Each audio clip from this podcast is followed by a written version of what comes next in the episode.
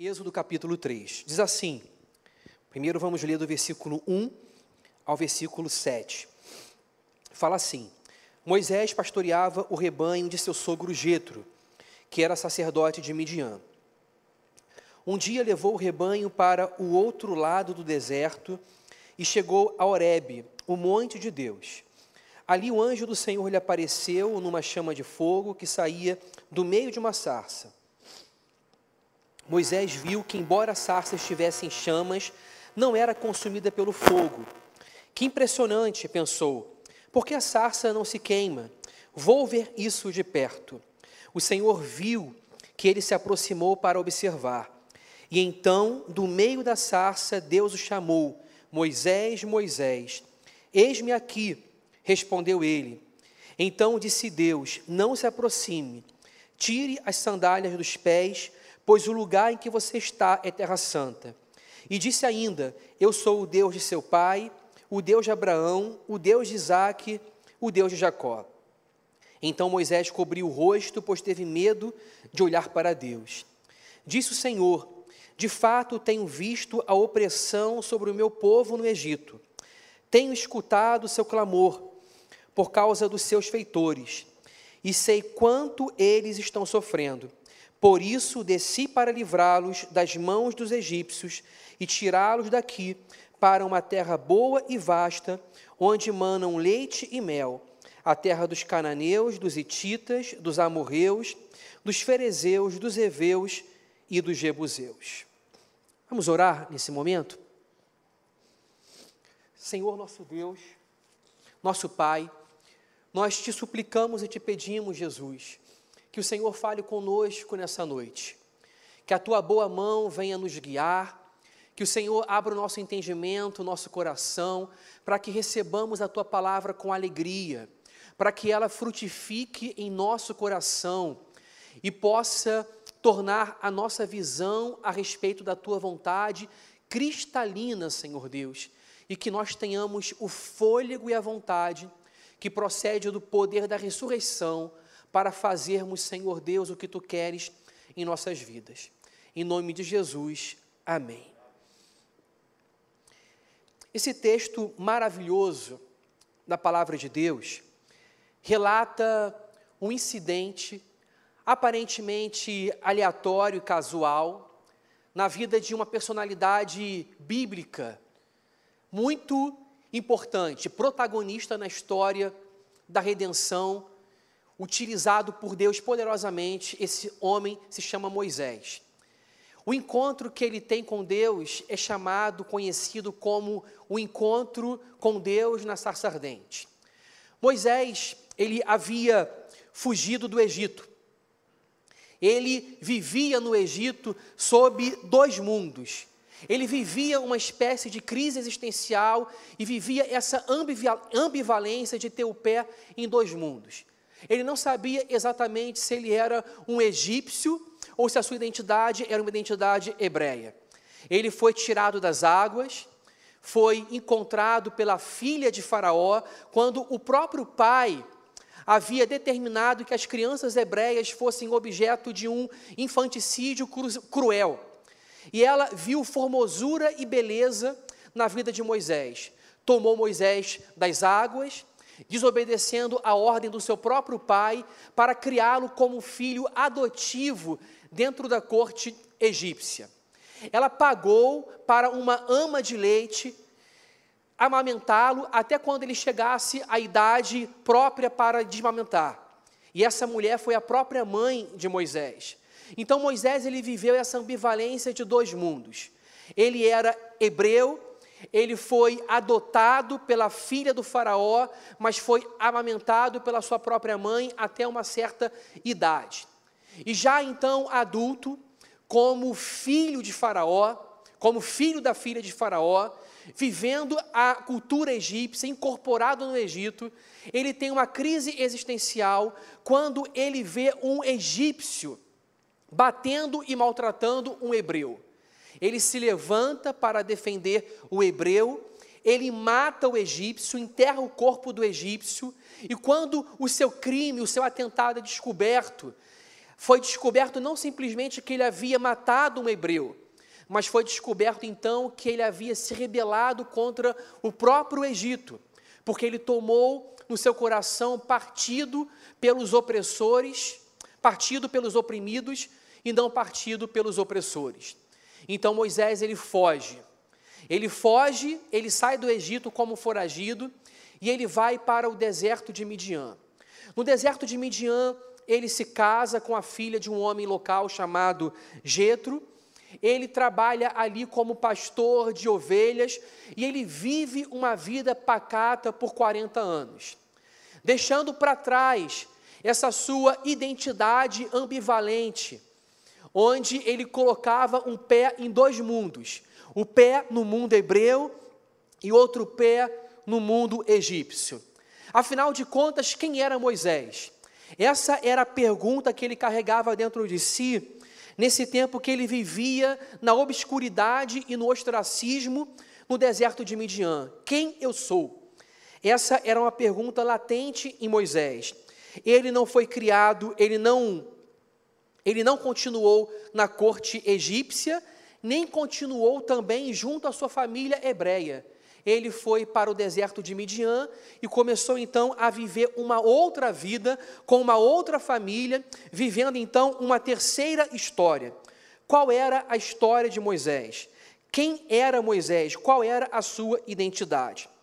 O interessante é que nesses 40 anos no deserto de Midian, Moisés antecipadamente ele começa a aprender de Deus o que significa uma experiência de desintoxicação no deserto.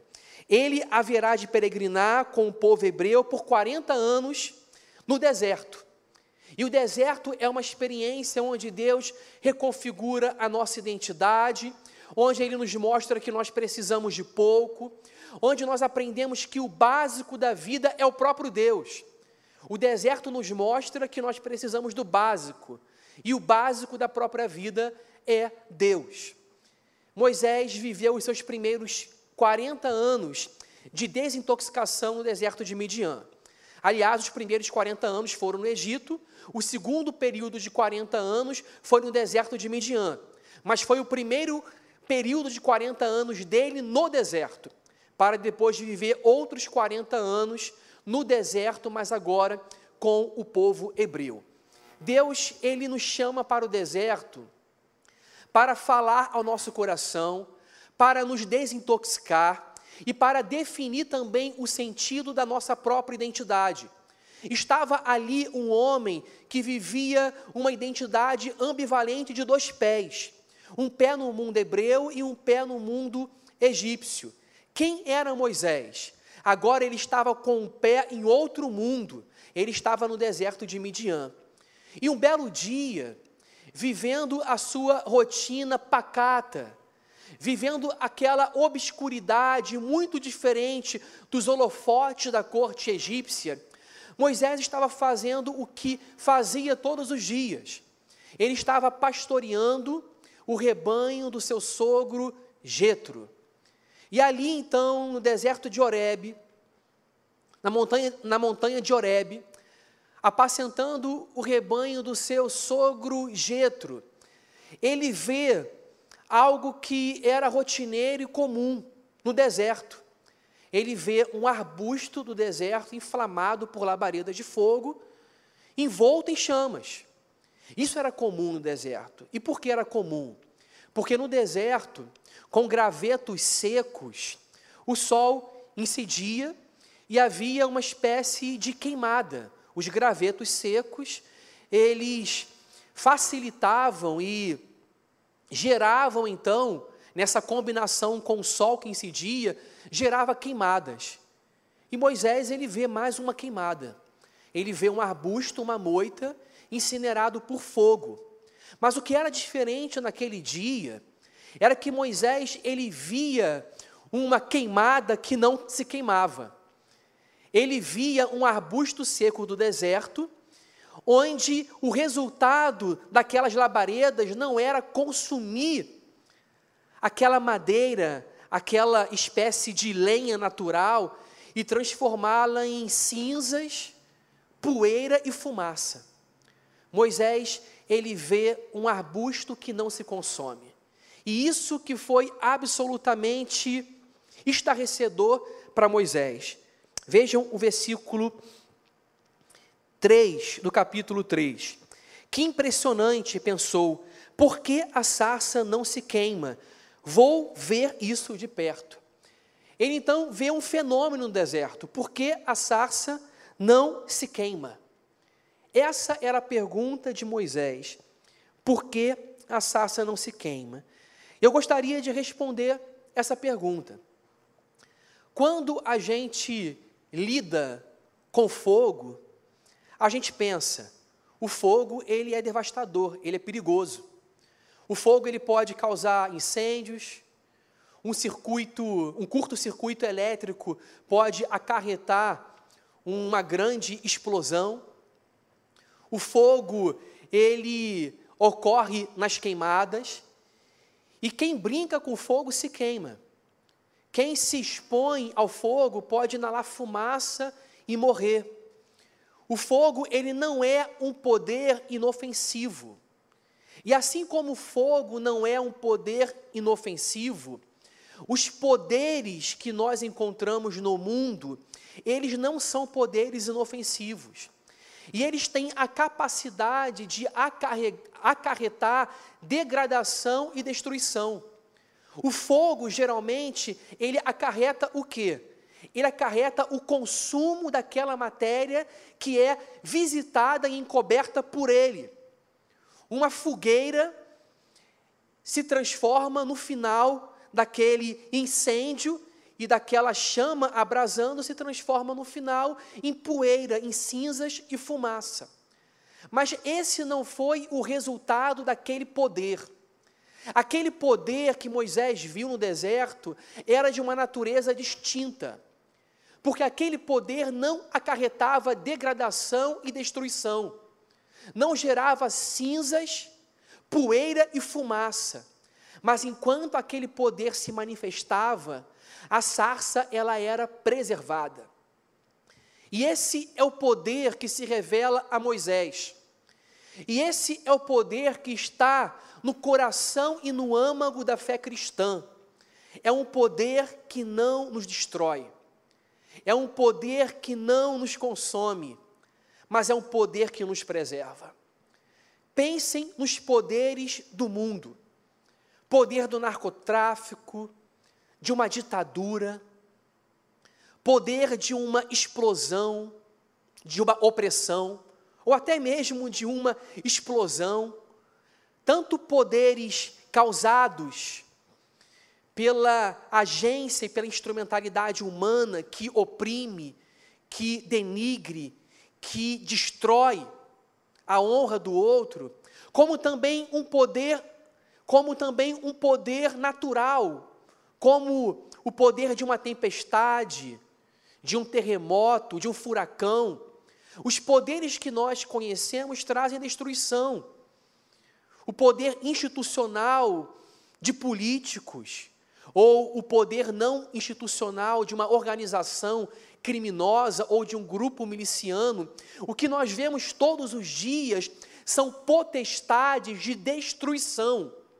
A Bíblia chama esse, esse poder do mal de potestade. Não me refiro agora ao poder da natureza, mas me refiro a poderes humanos e poderes demoníacos. Esse poder do mal é chamado na Bíblia de potestade. E esses poderes chamados de potestades, eles são alimentados por uma raiz de egoísmo, de rebelião e de ódio. A Bíblia os descreve como poderes que trazem destruição. E o príncipe desse poder, o príncipe da potestade do ar, ele veio para matar, roubar e destruir e operar sobre os filhos da desobediência, trazendo um reinado de destruição. Esse é um principado do engano e da mentira. E para onde quer que nós coloquemos os nossos olhos, nós vemos esse principado da mentira, esse poder da destruição. No entanto, a palavra de Deus fala a respeito de um poder que não consome. E esse poder que não consome é o poder que apareceu para Moisés na sarça ardente.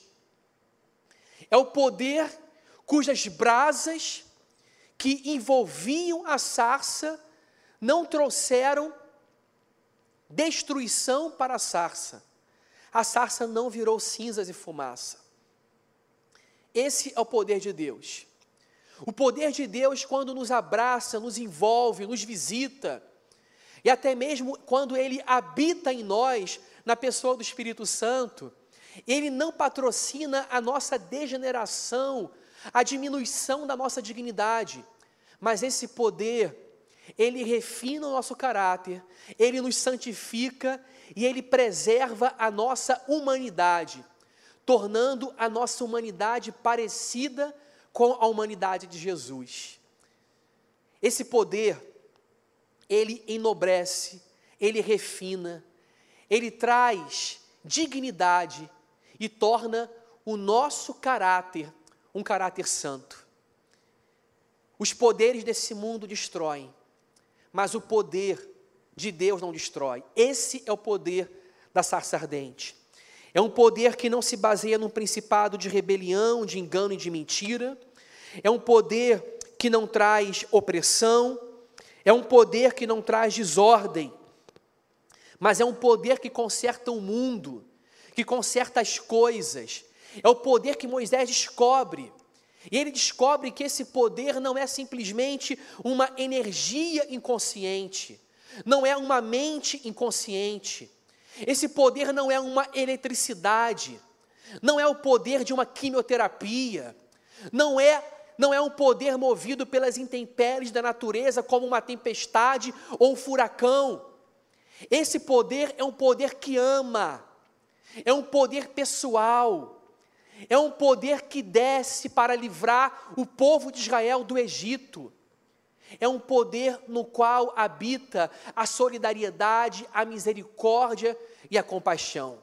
Moisés olha para essas chamas, Moisés olha para a sarça, e ele pensa que é um fenômeno da natureza, ou um fenômeno sobrenatural, sobre o qual ele vai colocar os seus olhos investigativos para descobrir o que se passa. Mas de repente, quando ele vai em direção ao fenômeno, ele ouve uma voz dizendo: Moisés, Moisés. Vejam que coisa maravilhosa Deus faz com a gente. Moisés vivia a sua rotina pacata, apacentando ovelhas no deserto de Midian. E um belo dia, a rotina pesada, cansativa de Moisés é interrompida e quebrada por algo sobrenatural e maravilhoso que lhe visita. E é isso que Deus ele faz quando nos visita nas nossas rotinas. Sob a ditadura da rotina, a gente pensa que a vida é só comprar, consumir, trabalhar, se divertir, coisas que são até legítimas, mas que pelo seu uso abusivo tornam a nossa vida vazia, insossa e sem nenhum sentido transcendente. A experiência da sarça ardente revela que no âmago do coração da fé judaico-cristã, e particularmente no cristianismo, existe uma mensagem de que para além desse mundo existe algo, existe transcendência. Nós não vivemos sozinhos aqui. O mundo não é um universo fechado, com paredes blindadas, onde Deus não existe e no qual Deus não entra. Existe exuberância, beleza, transcendência, existe Deus. E esse algo para além do mundo, a gente descobre no âmago da fé cristã que não é algo, é alguém. E esse alguém nos conhece pelo nome e nos chama, como chamou Moisés, Moisés, Moisés. Ele vai em direção à sarça para descobrir o que está acontecendo. E ele descobre que não é ele que vai descobrir o que está acontecendo, ele descobre que ele está sendo descoberto. É isso que a nossa fé revela. Nós somos visitados e conhecidos por Deus. Moisés, Moisés, eu te conheço pelo nome, eu te visito na sua rotina pacata, no seu ostracismo, onde você se esconde. Eu te visito onde você está procurando descobrir quem você é. Eu te visito nessa terra onde você está procurando saber qual é a sua identidade, pergunta quem sou eu, de onde eu vim, para onde eu vou, qual o sentido da vida, existe algo para além disso? Será que, no, será que o mundo é feito só de sarças que se queimam, que viram fumaça e pó? Deus diz: não, não. O mundo não é feito só de poderes abusivos, enganosos, mentirosos de maldade, de corrupção. O mundo não é feito só dessa ordem de causa e efeito. Existe transcendência, exuberância e beleza, e a mensagem da sarça diz que Deus não é simplesmente um Deus do além remoto. A mensagem da sarça diz que o Deus do além é Deus do aquém, que o Deus de longe é Deus de perto que o Deus que habita no alto e sublime trono é o Deus que diz para Moisés: Eu vou descer e vou terminar com a bagunça dessa opressão. Eu vou descer e vou, e vou libertar o meu povo, e vou preparar para o meu povo uma festa de adoração no deserto. É o Deus que desce, esse é o Deus da sarça. É o Deus que, que desce, solidário, misericordioso, e é o Deus que nos conhece, que nos investiga. Moisés acha que ele está observando, que ele está escrutinando, que ele está perscrutando aquilo. Mas aí o Deus da sarça diz: Moisés, sou eu que te perscruto. A gente muitas vezes quer compreender a mente de Deus. A gente muitas vezes quer entender os modos soberanos e inescrutáveis de Deus agir. Mas a mensagem da sarça diz que não somos nós que desvendamos Deus. A mensagem da sarça diz que é Deus que nos desvenda. Essa mensagem diz para mim que eu preciso ser desvendado, que eu preciso ser conhecido, que eu preciso ser descoberto, essa mensagem, ela me faz orar, ver se há em mim algum caminho mau e guia-me pelo caminho eterno. Esse, essa mensagem, ela encerra a minha curiosidade de querer desvendar Deus como se Ele fosse um objeto da minha análise, como se Ele estivesse debaixo das minhas lentes microscópicas de cientista. E essa mensagem diz que eu não posso ser cientista de Deus. Eu não posso ser cientista de Deus. Não queira ser cientista de Deus. Não queira desvendar a mente de Deus. Essa mensagem, ela nos ensina a amar o Deus que quer nos conhecer. O Deus que nos conhece, mas que quer que nós saibamos que nós somos por Ele conhecidos. Essa é a mensagem da sarça ardente. Essa mensagem, ela diz que a vida, ela não é feita só do visível, da ditadura, da visibilidade, da rotina. Essa mensagem diz que Deus, Ele traz exuberância e beleza na nossa rotina que muitas vezes nós julgamos sem sentido. Não há nenhum problema na rotina, gente. Aliás, nós passamos muito mais tempo na vida vivendo rotina do que vivendo eventos. A gente dorme, acorda, toma café da manhã, vai trabalhar. A maior parte da nossa vida é vivida em rotina. Casamentos, festas, são eventos. Acontecem de tempos em tempos mas a rotina nós vivemos todos os dias.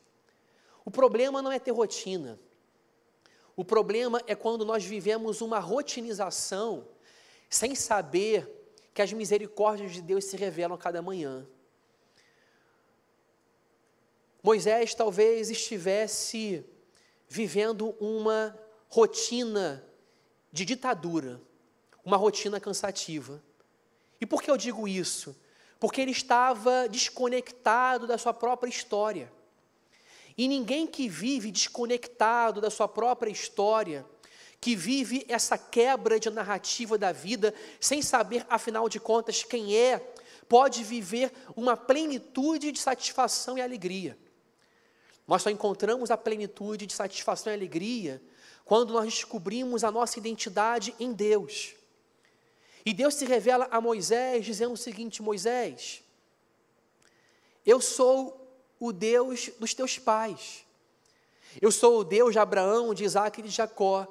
Moisés, essa história que parece desconexa, que parece quebrada, tem sentido. E eu vou dar sentido a essa história cada vez mais, porque eu vou cumprir a promessa que eu fiz a Abraão. E eu vou dar uma terra ao povo de Abraão. E você, Moisés, vai encontrar sentido, da, sentido na vida em algo chamado vocação. Você vai encontrar alegria em algo chamado vocação. Eu vou dar a terra que eu prometi à descendência de Abraão, e você foi escolhido para ser um instrumento através do qual esse povo será liberto do seu cativeiro para encontrar liberdade. Moisés, eu vou te usar como libertador. Na nossa rotina, nós precisamos e temos urgência e necessidade de encontrarmos algo que se chama vocação. Porque se nós não encontramos esse algo chamado vocação na nossa rotina, a nossa vida simplesmente vai ser para comer, beber, dormir, simplesmente para viver um ciclo biológico onde nós nascemos, reproduzimos, morremos e vivemos o nosso metabolismo e emagrecemos, engordamos e dormimos e comemos e sentimos fome. E assim nós viveremos simplesmente uma vida de animalidade. Mas nós somos muito mais que isso, nós somos feitos à imagem e semelhança de Deus. E chamados por Deus para vivermos para a sua glória. Moisés, na experiência da sarça ardente, ele estava sendo recolocado no mundo, num lugar onde ele viveria para a glória de Deus e descobriria o sentido profundo de vocação. Sua vocação era um ministério de libertação. Não esses ministérios de libertação que nós ouvimos falar hoje, mas o ministério da libertação que é a essência do cristianismo. O Cristo que se revela para trazer liberdade aos homens e transportá-los das trevas para a luz, do cativeiro da escravidão para o ambiente da liberdade, para a liberdade que é o seu reino. Moisés é mensageiro de liberdade. E todos nós, em algum grau de profundidade, em algum grau de intensidade, uns vivendo um ministério de tempo integral, outros vivendo um ministério de tempo parcial, mas todos nós somos chamados para um ministério de liberdade, para um ministério que proclama ao mundo de que o Cristo veio para trazer vida em abundância. E a vida em abundância, ela não pode acontecer numa rotina de escravidão no Egito, onde as pessoas trabalham de domingo a domingo. No Egito, o povo de Israel trabalhava de domingo a domingo. Não havia folga, não havia feriado, não havia descanso, não havia tempo para, para, para a criatividade, não havia, não havia tempo para eles pensarem na própria vida e para construírem sentidos de vida. Eles viviam como escravos, a vida deles foi roubada. E o ministério de Moisés é direcionado para que ele vá a essa gente, trazendo a redenção de Jeová, mostrando que a vida do homem não pode ser subtraída e roubada pela escravidão do Egito. Nós vivemos a escravidão dos nossos Egitos contemporâneos vivendo numa sociedade que só compra, que só se diverte, que só consome, que corre atrás do vento, que busca simplesmente aquilo que se vê e não busca viver no exercício da fé, cuja natureza é viver não pela vista, mas por aquilo que não se vê, crendo nas promessas de Deus. Deus veio a Moisés. E a minha oração é para que Deus ele venha até nós hoje, hoje, no século 21, num mundo de muito barulho, de muita sirene, de muitas redes de intercomunicação, no mundo de computadores interconectados, de velocidades que transpõem as distâncias de oceanos. Antes o homem viajava a pé, depois de camelo, depois através de caravelas. Hoje o homem vai à lua. Mas a necessidade do homem continua sendo a mesma, porque tanto quanto o povo hebraico, o povo hebreu foi escravo no Egito, nós vivemos num mundo que as pessoas continuam vivendo debaixo do cativeiro da escravidão do pecado. E pecado não é simplesmente transgredir uma norma e uma lei. Pecado significa não viver a liberdade da plenitude de vida que Deus veio trazer. A vida da Trindade é uma vida de liberdade. Viver fora da Trindade é viver uma vida de escravidão. E o chamado de Moisés é: venham para Deus. O chamado de Moisés é o chamado de Jesus: Vinde a mim, todos que estáis cansados e sobrecarregados, e eu vos aliviarei. É a vocação da liberdade. E a vocação da liberdade é a vocação cristã, é a vocação de Jesus e é a nossa vocação.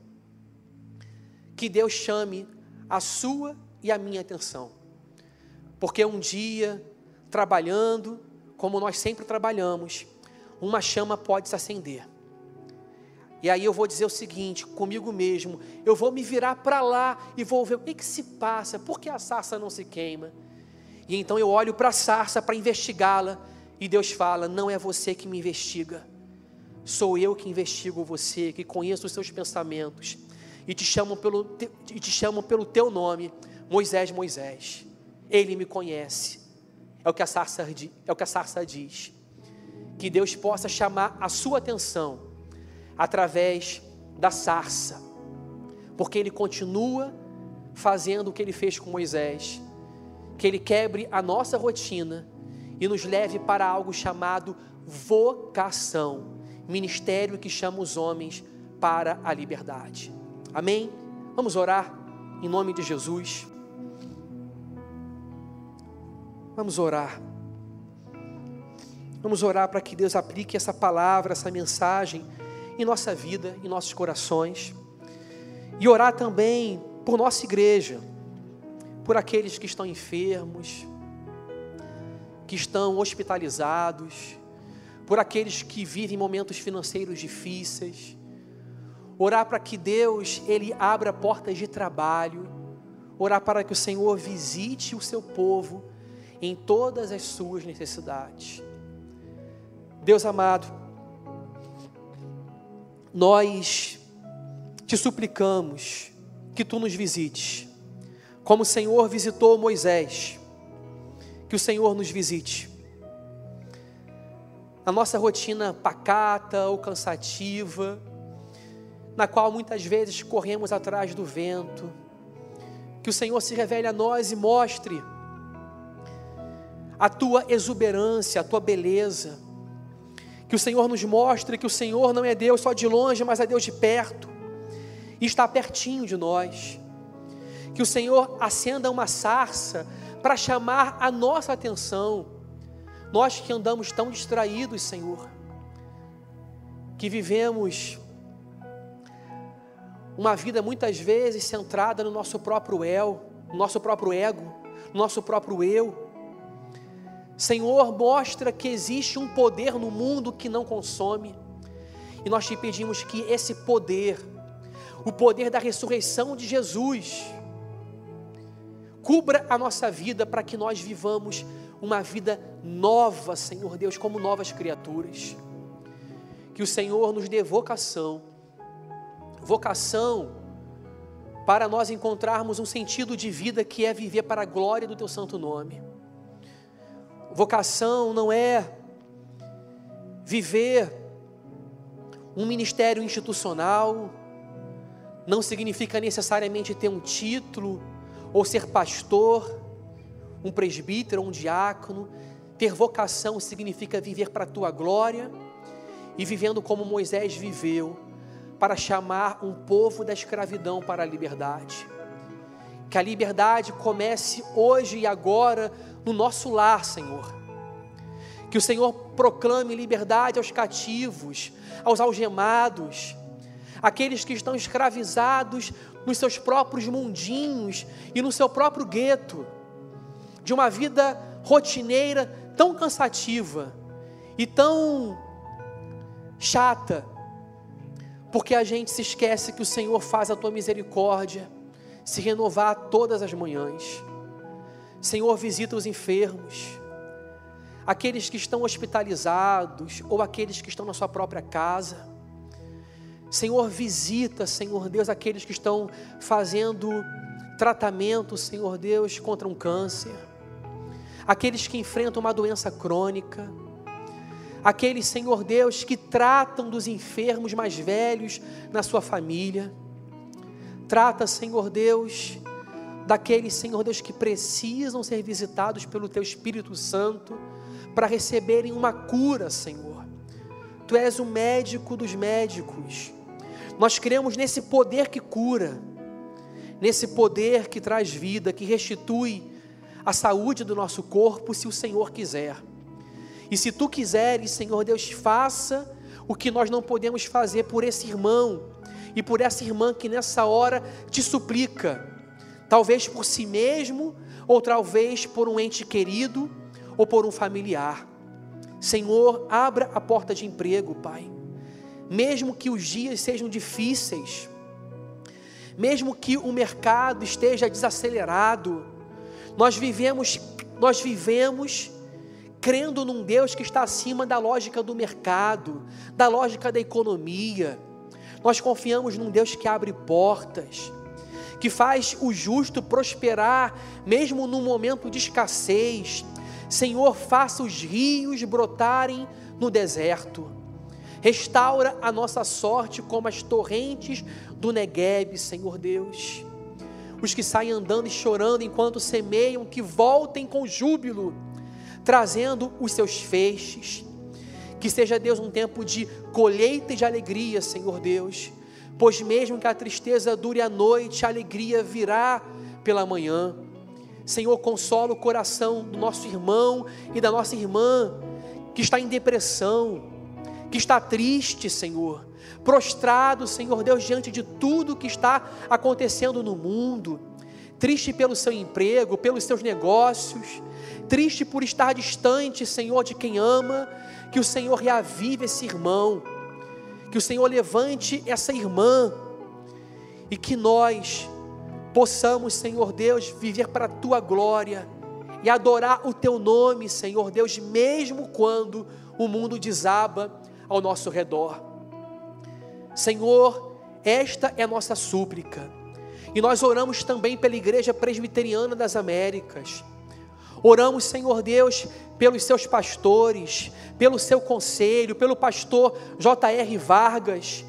Que o Senhor cubra a liderança dessa igreja, dando sabedoria, diretriz, orientação do teu Espírito Santo para conduzir esse rebanho a pastos verdejantes. Abençoa, Senhor Deus, essa igreja, abençoa o corpo diaconal, todos os líderes de times, de ministérios, Senhor. Abençoa, Senhor Deus, toda esta igreja, o grupo de louvor, a equipe ministerial do louvor, as sociedades internas. Cubra, Senhor Deus, esta igreja com a tua proteção e a tua bênção e traga sobre nós o avivamento, Senhor Deus, que nós tanto almejamos e esperamos. Em nome de Jesus, com o perdão dos nossos pecados. Amém e amém.